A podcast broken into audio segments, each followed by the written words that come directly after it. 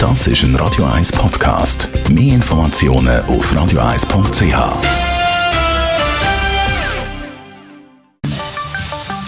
Der Finanzratgeber auf Radio 1 wird Ihnen präsentiert von der UBS. Ja, planen für die Zukunft, das machen wir heute und zwar mit der Frage, was kostet mein Ruhestand denn eigentlich mal?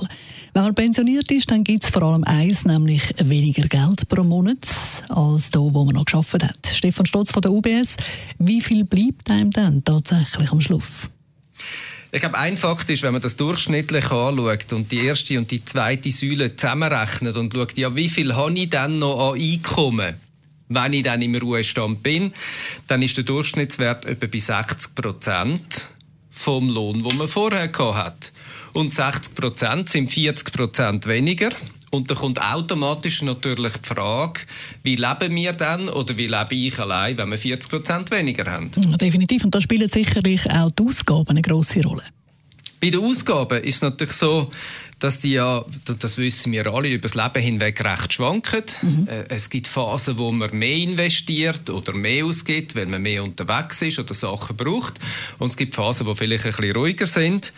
Ähm, ich glaube, was man kann sagen ist, wenn man das statistisch anschaut, dass so in der Alterskategorie 40 bis 65 Jahre die Ausgaben durchschnittlich am höchsten sind. Das hat natürlich auch ganz viel mit unserer Wohnsituation zu tun oder einem Entscheid, wie wir wohnen wollen, ob wir auch Mieter sind oder quasi, ob wir halt auch kaufen und ob wir etwas Grösseres wollen. Dann, was wir nie dürfen vergessen, ist natürlich auch die Steuern und Sozialabgaben. Die fallen natürlich immer ein bisschen mehr ins Gewicht mit fortschreitender Karriere und auch Lebensverlauf. Und dort vielleicht auch, amigs hat man das Gefühl, ja, wenn wir dann im Ruhestand sind, muss man ja keine Steuern mehr zahlen. Und das ist oft ein, ein Trugschluss, weil auch im Ruhestand zahlt man Steuern. Man sieht sicher auch noch einen Punkt, wo man damit muss rechnen, wenn man die Ausgabenstruktur anschaut, dass natürlich, und das sehen wir auch in den Krankenkassen an, dass dann so die Kosten für Pflege und Gesundheit mit fortschreitendem Alter und insbesondere dann halt, ja, weiter fortgeschritten im Ruhestand immer mehr zunehmen. Also sollte man sich vor allem eins Rennen, nämlich rechtzeitig ein Budget machen? Richtig, ja. Klarheit bringt natürlich, wenn man äh, Transparenz schafft, typischerweise ein Budget macht. Ein guter Blick in äh, ja, die eigene Situation, was die erste, die zweite und die dritte Säule anbelangt. Vielleicht mal schauen, mit was man dann ähm, kann rechnen Und auf der anderen Seite natürlich sich auch ein bisschen Gedanken machen, was müssen wir denn alles haben ähm, und was wollen wir teilen? Man gibt heute viele Sachen, die kann man teilen. Was müssen wir alles besitzen? Was kann man mieten?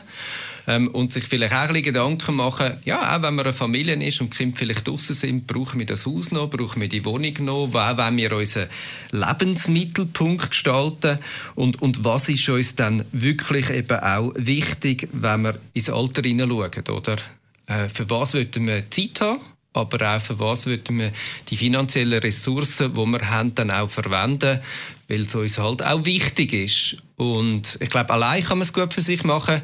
Sicher auch eine spannende Übung. Das Zweite, ähm, und von dem her glaube ich, es lohnt sich schon dort wirklich nicht nur die Einkommens- und Ausgabensituation zu machen, sondern eben auf der Basis auch von dem, wenn man sich das Leben vorstellt. Ja, Klarheit schaffen, was dann so das Budget anbelangt.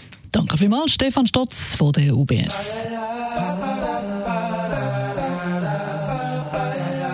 Das ist ein Radio 1 Podcast. Mehr Informationen auf radio1.ch.